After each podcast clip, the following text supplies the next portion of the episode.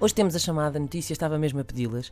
É um daqueles títulos que uh, é um imã de comentários uh, e o, é do público, do jornal público, e um, o título diz o seguinte: Não tomo banho diário e não cheiro Ah, mal, ok, eu li nem isso. que esteja no ginásio. Uh, e é, portanto, uma série de testemunhos sobre pessoas um, que não fazem questão de tomar banho todos os dias e que um, poupam alguns trocos em gel de banho, em desodorizante e por aí fora.